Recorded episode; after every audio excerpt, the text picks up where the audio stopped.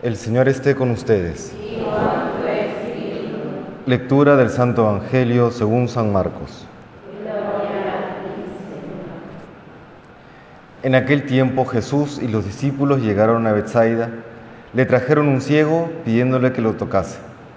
Él lo sacó de la aldea, llevándolo de la mano, le untó saliva en los ojos, le impuso las manos y le preguntó, ¿ves algo? Empezó a distinguir y dijo, Veo hombres, me parecen árboles, pero andan. Le puso otra vez las manos en los ojos. El hombre miró, estaba curado y veía todo con claridad.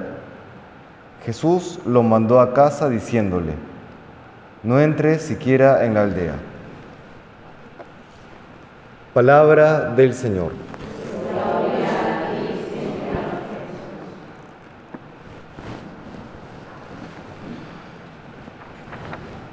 En la primera lectura del día de hoy de la carta del apóstol Santiago, nos habla del cumplimiento de la ley y dice lo siguiente, el que se concentra en la ley perfecta, la de la libertad, y es constante no para oír y olvidarse, sino para ponerla por obra, éste será dichoso al practicarla. Desde nuestra mentalidad moderna, pareciera una contradicción que hable de la ley perfecta, la ley del Evangelio, la ley del amor y de libertad. ¿Cómo puede ser que una ley nos haga al mismo tiempo libres?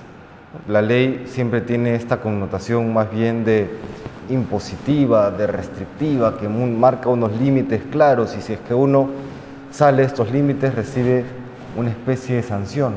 ¿Cómo así puede hablar de una ley de libertad?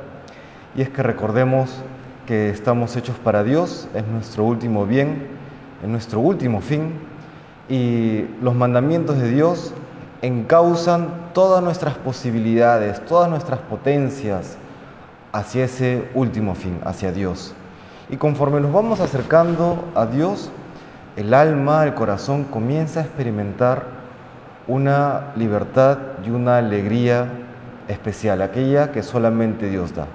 Es por eso que el cumplimiento de la ley divina, la guarda de los mandamientos, aunque sí implica cierta, cierto esfuerzo, cierta privación en algunos casos, finalmente en esa experiencia interior, en esa experiencia de Dios que cada uno tiene, experimentamos aquella verdadera libertad, porque sabemos que vamos encaminándonos hacia esa santidad, esa plenitud, esa felicidad que Dios ha preparado para nosotros.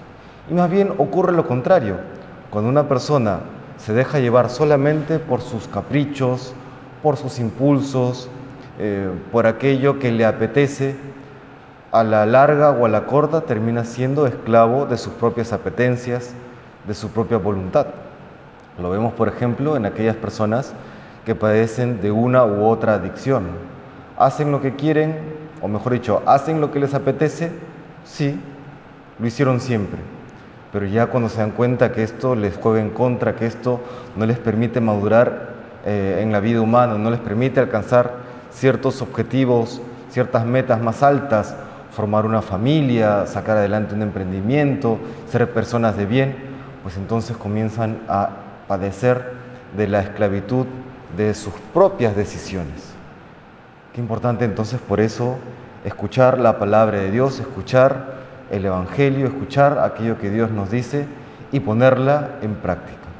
En esa práctica, aunque a veces es esforzada, aunque a veces parece cuesta arriba, encontraremos la verdadera libertad y la verdadera felicidad. Le pedimos pues hoy al Señor que tengamos esta verdad humana y divina siempre presente en nuestras vidas, en nuestros corazones y que podamos con su gracia cumplirla. Que el Señor nos bendiga.